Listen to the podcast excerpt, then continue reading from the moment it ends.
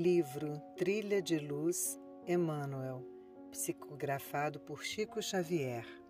Lição 3 No Espiritismo com Jesus. Se acordarmos para as responsabilidades que o Espiritismo com Jesus nos impõe,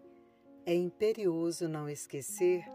que ainda nos achamos na Terra encarnados e desencarnados, em vastíssima escola de preparação ante a vida maior. Em seus variados departamentos, encontramos ainda a ignorância gerando a penúria, a penúria criando necessidades, as necessidades formando problemas e os problemas plasmando o desespero nos corações. Desse estranho conjunto de forças negativas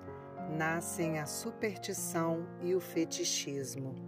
perturbando o caminho das criaturas que, apressadas e invigilantes, muitas vezes pretendem colher a felicidade sem plantá-la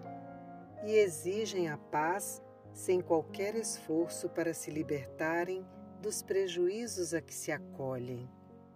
Todavia, quanto mais se alonguem a crendice e o fanatismo, operando o extravio das consciências, mais amplo é o trabalho de cooperação que o mundo nos reclama, porquanto o cristianismo renascente, na construção espírita de hoje, é a vitória das forças da luz sobre as energias ocultas da sombra. Quando surpreendidos por qualquer espécie de culto primitivista, em desacordo com o Evangelho de Jesus,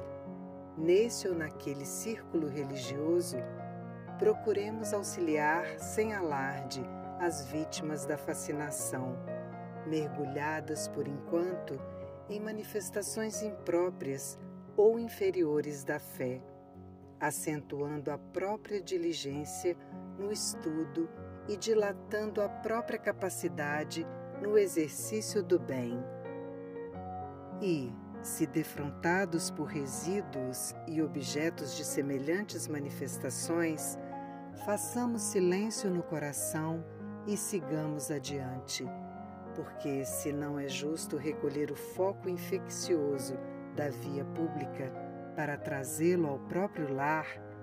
e se não é crível que o homem sensato instale deliberadamente um vespeiro na própria morada,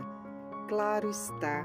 que o respeito e a higiene, a prudência e a caridade nos induzem a fugir de qualquer desafio espetaculoso aos elementos enfermiços da sombra que apenas solicitam bondade e tolerância, compreensão e esquecimento. Acentuemos na própria vida a disposição de aprender e auxiliar.